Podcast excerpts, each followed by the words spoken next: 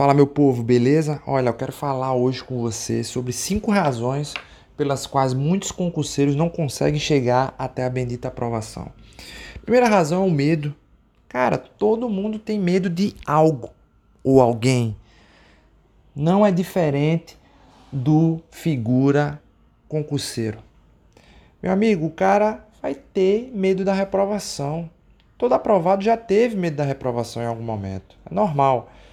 Agora, a diferença entre quem chega na aprovação e quem não chega é como você gerencia esse sentimento dentro de você. Por isso que eu sempre falo pro concurseiro, cara, depois de um tempo de estudo, escolha seu concurso-alvo, agora não perca as oportunidades que vão surgir durante a sua caminhada. Eu acredito que quando você foca apenas em um concurso e vê que aquele concurso vai mudar a sua vida, vai mudar a sua história e fecha os olhos para outras oportunidades, o sentimento de medo da reprovação vai ficar muito mais aflorado. Essa é a minha opinião. E quando vier, vier esse sentimento de medo, pense o seguinte: cara, a aprovação é seguida de reprovações. Para você conseguir a aprovação, você vai ter que reprovar em algum concurso. Foi assim comigo, eu reprovei em 12 para conseguir a minha primeira aprovação. Bacana? Segunda razão que impede que muitos concurseiros não consigam a aprovação é o ceticismo. O cara é incrédulo, meu amigo. A dúvida se ele vai conseguir, se concurso é para ele, domina tanta pessoa que ele não acredita na aprovação. Ele começa a agir repetidamente como se fosse um robô. Estuda, mas quando você não acredita nesse projeto de vida, meu amigo, com certeza você não vai ser aprovado. Você tem que ter fé. Fé que é possível, que concurso vai mudar a tua vida. Bacana? E outra coisa, tá? Quem é reprovado, quem desiste de concurso público, ele vai começar a te criticar, ele começa a meter o pau em concurso público. Já quem vai conseguir a aprovação, aquele concurseiro caladinho lá, ele vai analisar, peraí, o porquê que eu reprovei? Começa a analisar os erros e acertos das provas e ver, pô, portuguesa não foi muito bem, vou dar uma intensificada. Opa, tô melhorando em raciocínio lógico. Opa, já tô começando a ganhar confiança.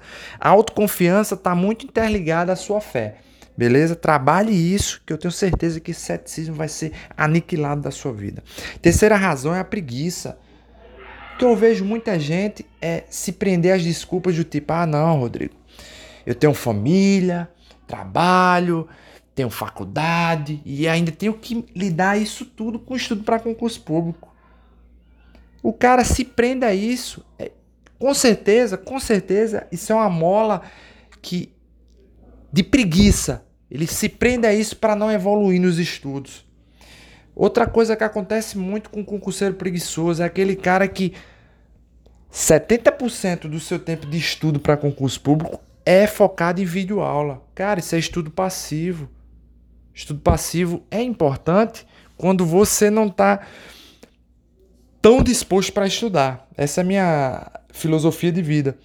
Estudo, estudo efetivo é aquele que ao final da sessão de estudo você está cansado, quebrado. Se você não se quebrar todinho depois de uma sessão de estudo, você não estudou de maneira ativa. Bacana? Quarta razão são os maus hábitos. Cara, todo concurseiro de alta performance, ele tem uma vida, ele tem um dia a dia produtivo, é de domingo a domingo, ele faz algo produtivo. Essa história de vou dormir 10 horas por dia, vou assistir duas horas de série por dia, cara, não existe isso no concurseiro raiz. Isso aí é concurseiro Nutella, que não vai passar nunca.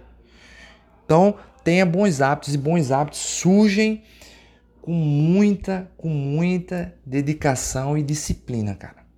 Para você implantar um novo hábito requer disciplina, e eu digo que um bom hábito, se você fizer ele todo dia, para você inserir ele no, na sua vida pro resto da vida, você tem que fazê-lo entre 21 dias e 30, tá ok?